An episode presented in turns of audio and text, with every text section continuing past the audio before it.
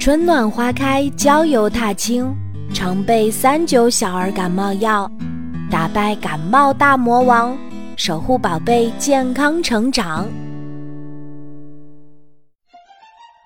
朗朗和小闹钟。自从朗朗小朋友上学那天起，他的小床边儿就多了一只米老鼠模样的小闹钟。小闹钟不仅样子可爱，工作也很负责，每天早上都会准时叫醒朗朗，从来没有让他迟到过。可是最近，小闹钟发现小主人养成了一个很不好的习惯。原来，朗朗喜欢上了玩游戏机，到了晚上该上床睡觉的时候。他也不愿意放下游戏机，仍然着迷的玩着。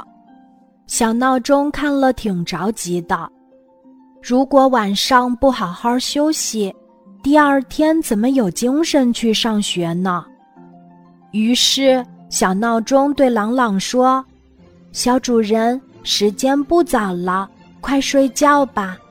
你明天一早还要上学呢。”谁知朗朗听了，却不耐烦地把手一挥，嘟囔着说：“别吵，别吵，没看见我正忙吗？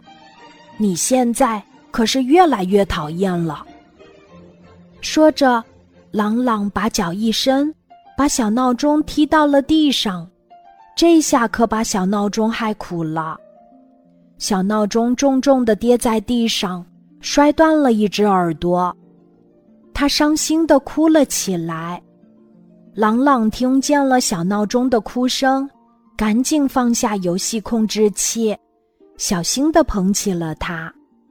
看见小闹钟被自己弄成这个样子，朗朗很后悔，诚恳的道歉说：“对不起，小闹钟，都是我不好，我这就把你的耳朵粘上去。”让你和以前一样漂亮。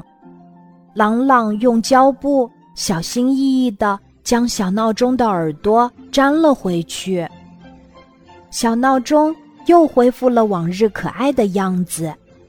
经过这件事情，朗朗变得懂事儿了，他和小闹钟成为了好朋友。